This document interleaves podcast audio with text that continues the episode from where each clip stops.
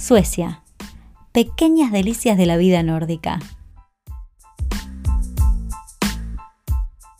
Capítulo 2. El monopolio del alcohol. En Suecia, el Estado tiene el monopolio del alcohol. ¿Qué significa esto?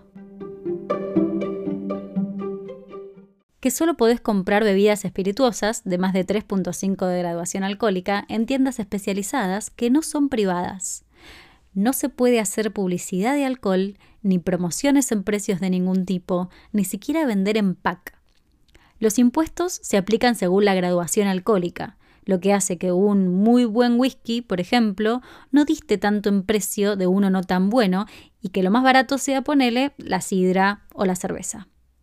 Las tiendas se llaman Systembolaget, compañía de sistema, sería la traducción, más o menos, entendiendo por sistema este método de distribución de bebidas. Aunque la edad permitida para tomar alcohol es de 18 en el país, para comprar ahí hay que tener 21 años y suelen pedirte documento casi como rutina. A mí me lo piden siempre y la verdad es que me pone un poco contenta porque me hace sentir joven. Hay varios locales repartidos por las ciudades, abren de 10 a 19 los días de semana, pero los sábados cierran a las 15 horas y los domingos directamente no abren. Así que los viernes suele haber fila para poder comprar y estoquearse para el fin de. Si en la previa te quedaste sin alcohol, no hay plan B. La gente está acostumbrada a planear con tiempo y comprar las bebidas antes de la cena o de la juntada. Por supuesto que siempre se puede ir a un bar, pero está prohibido que te vendan para llevar. De hecho, siempre te tienen que abrir la bebida, nunca dártela cerrada. Y demás está decir que beber afuera de casa es bastante más caro, lógico. Pero ¿cómo empezó esto? Vamos con un poco de historia.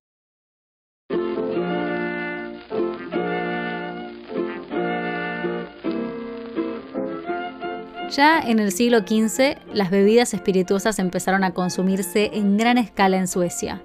Primero en las clases altas, por supuesto, y luego en las bajas, donde rápidamente se reemplazó la cerveza por bebidas como el brandín, es decir, como el brandy, vodka u otras con mucha graduación alcohólica.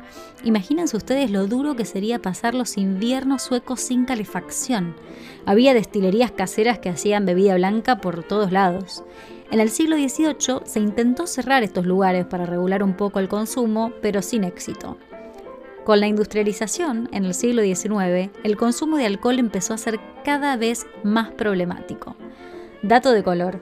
De esta época data el famoso vodka Absolut o Absolut, que sí, es sueco.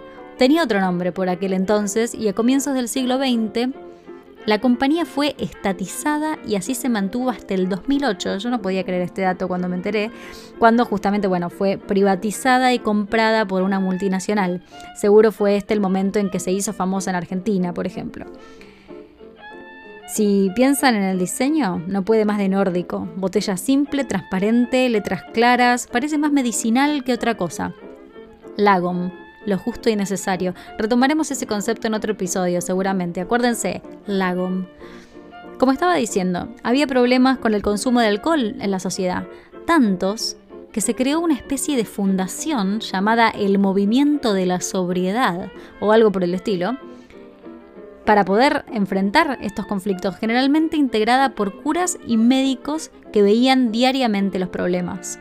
Parece que el primer paso concreto lo dieron los dueños de las minas en 1850, que estaban cansados de tener accidentes laborales o retrasos debido al consumo de alcohol en los mineros.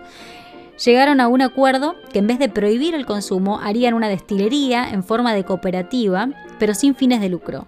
Las ganancias irían a mejorar las condiciones de trabajo en la mina y el consumo sería regulado en determinados horarios. Esto fue como una especie de predecesor del sistema que conocemos hoy. Unos años después, en Gotemburgo, usaron este ejemplo para hacer tiendas especializadas, manejadas ya así por el Estado, sin fines de lucro y solo para comprar y llevar a casa.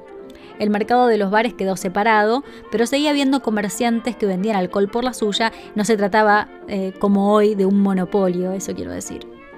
En 1919 se introduce una especie de lista de racionamiento para comprar alcohol, una libretita donde uno tenía un límite para el consumo.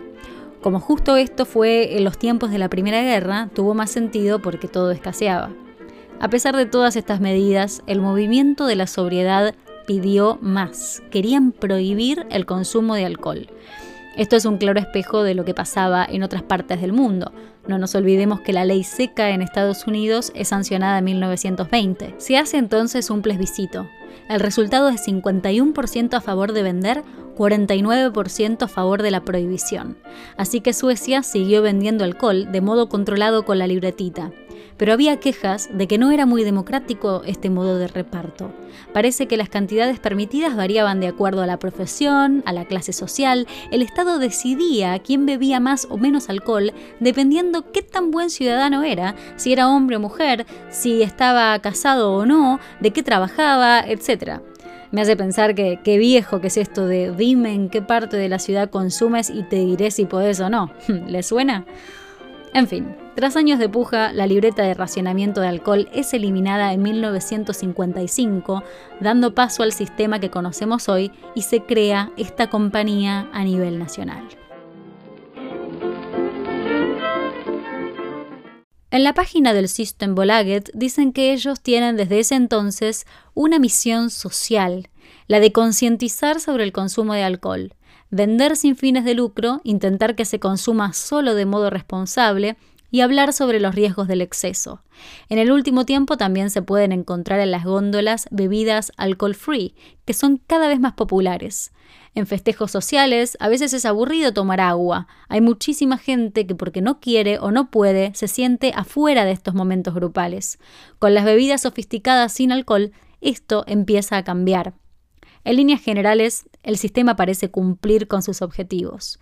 De un tiempo a esta parte se observa un decrecimiento en la venta de alcohol, especialmente en bebidas blancas. Los jóvenes consumen menos. La franja etaria de los 64 a 85 años es la que más toma. El vino es lo más popular en la lista de ventas del System Bolaget. Mayormente se vende en caja, algo que al menos yo nunca vi en Argentina. Dentro del cartón hay una especie de bolsa de plástico con dispenser que contiene 3 litros, especialmente útil en fiestas o juntadas con amigos, además dura más. También se ha incrementado la cantidad de cervecerías artesanales locales. Hay infinidad de latitas de colores en el sistema. Suecia tiene hoy la mayor cantidad per cápita de estos emprendimientos en la Unión Europea.